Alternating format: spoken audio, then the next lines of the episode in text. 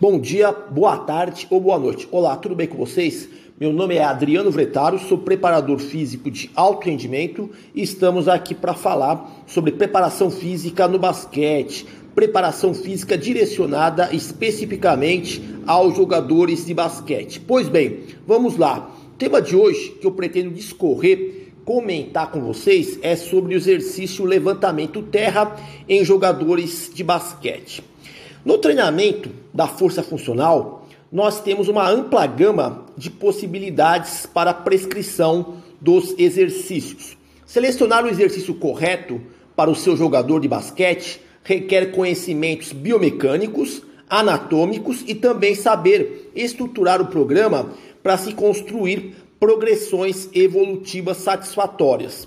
Essas progressões ocorreriam no grau de complexidade do exercício, assim como nas cargas de volume e intensidade. Nesse contexto, o levantamento terra é um exercício interessante para ser empregado nos jogadores de basquete. Se pesquisarmos sobre o levantamento terra, será possível constatar a existência de inúmeras variações desse exercício. O que eu gostaria de discorrer com vocês é sobre o levantamento terra tradicional ou convencional, ou também conhecido como levantamento terra romeno aquele executado pelos atletas do powerlifting. Podemos classificar o levantamento terra como um exercício multiarticular de cadeia cinética fechada e que é executado predominantemente no plano sagital. O levantamento terra é um exercício de dominância de quadril. Durante a execução do levantamento terra, é solicitado o recrutamento da musculatura da cadeia posterior. Na descrição do levantamento terra convencional, o mesmo se inicia com uma base de apoio dos membros inferiores na largura dos ombros ou menor e uma pegada na barra com as mãos cuja distância é mais larga do que a distância dos pés. No começo do exercício, o atleta se encontra com os joelhos e o quadril flexionados, a coluna alinhada e estável, assim como a barra sendo segura com ambas as mãos. Na forma de segurar a barra, temos duas opções: pegada invertida, que envolveria a pegada pronada e supinada, ou a pegada pronada em ambas as mãos. A pegada invertida, pronada e supinada, é necessária quando se trabalha com cargas elevadas, para dar uma maior segurança na execução do movimento. Por outro lado, a pegada pronada em ambas as mãos pode ser empregada em situações no qual a carga a ser erguida não é muito elevada e somando-se a isto, a pegada pronada em ambas as mãos acaba solicitando mais da força de preensão manual. Ao efetuar o levantamento terra, ocorre uma flexão plantar do tornozelo, extensão do joelho e do quadril. Em adição, temos a retração das escápulas. Alguns cuidados adicionais surgem. O quadril não deve ser acentuado durante o levantamento para evitar disfunções como a retroversão ou anteversão pélvica. É preciso atenção ao quadril, pois o movimento incorreto pode provocar lesões na coluna lombar devido à sobrecarga em cima dos discos intervertebrais. A curvatura lordótica deve ser mantida com o arco neutro. Ao erguer a barra, a trajetória da barra deve estar bem próxima à tíbia, à coxa e ao quadril, conforme a barra se eleva. Os ombros devem estar à frente da barra até a barra passar do nível da coxa. Em seguida, os ombros devem ser direcionados para trás para auxiliar na fase final do movimento.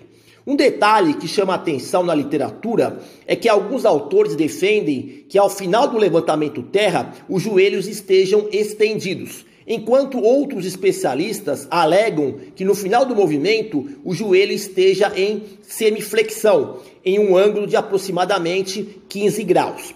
A técnica de respiração o correta seria da seguinte maneira: expirar durante a subida e inspirar durante a descida do movimento. A fase concêntrica do exercício é quando ocorre o levantamento da barra do chão até próximo da altura do quadril. Seria a fase ascendente do movimento. Em contraste, a fase excêntrica do movimento é acionada quando a barra desce lentamente em direção ao solo, seria a fase descendente do movimento. Os músculos recrutados no exercício levantamento terra podem ser divididos em sinergistas, e aí incluiriam glúteo máximo, adutor magno, quadríceps, isquiotibiais, parte superior e sólio. Estabilizadores dinâmicos, e aí no caso seriam gastrocnêmios e isquiotibiais da parte inferior. Estabilizadores, trapézio médio, trapézio superior, elevador da escápula e romboides. E antagonistas, oblíquo externo, oblíquo interno e reto abdominal. Todavia, podemos resumir em estímulos é, maiores na região dos músculos glúteos, eretores da coluna, quadríceps e isquiotibiais. Estudos eletromiográficos mostram que o levantamento terra tem alta solicitação no recrutamento dos eretores da coluna durante a fase excêntrica do movimento, gerando altos valores de torque na coluna lombar. Por isso, alguns especialistas defendem que o uso do levantamento terra na barra hexagonal para atletas com problemas lombares. No levantamento terra na barra hexagonal, a carga erguida é melhor distribuída entre as articulações e o torque na região lombar ele é reduzido. A preocupação do torque elevado na lombar é induzir ao surgimento das lesões, principalmente nas vértebras L4 e L5. Em jogadores de basquete, com estatura elevada, ou seja, altura acima de 1,90m, 2 metros ou mais, esse ponto de observação ele deve ser crítico, pois queremos evitar estresse alto na coluna lombar que poderia provocar lesões. Também é importante lembrar que alguns autores alertam que a estatura do atleta, a altura troncoencefálica e o comprimento dos membros inferiores podem interferir de alguma maneira na amplitude de movimento do levantamento terra e, com isso, dificultar a segurança na execução do exercício. Uma pesquisa comparou o recrutamento muscular do levantamento terra convencional com o levantamento terra estilo sumô. De acordo com os autores, o levantamento terra convencional tem uma solicitação preferencial dos flexores plantares do tornozelo e da musculatura posterior de coxa. No entanto, o levantamento terra estilo sumô solicita mais dos dorsiflexores do tornozelo e da musculatura do quadríceps. No processo de treinamento da força com o levantamento terra convencional, podem acontecer algumas situações pedagógicas que necessitam ser corrigidas nos jogadores. Às vezes, podemos encontrar atletas que não conseguem baixar a barra até o solo com facilidade. Isso implica em um problema da falta de flexibilidade nos isquiotibiais.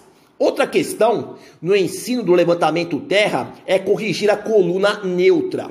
Com essa finalidade, podemos utilizar um bastão de madeira posicionado atrás das costas do atleta, sendo seguro com ambas as mãos.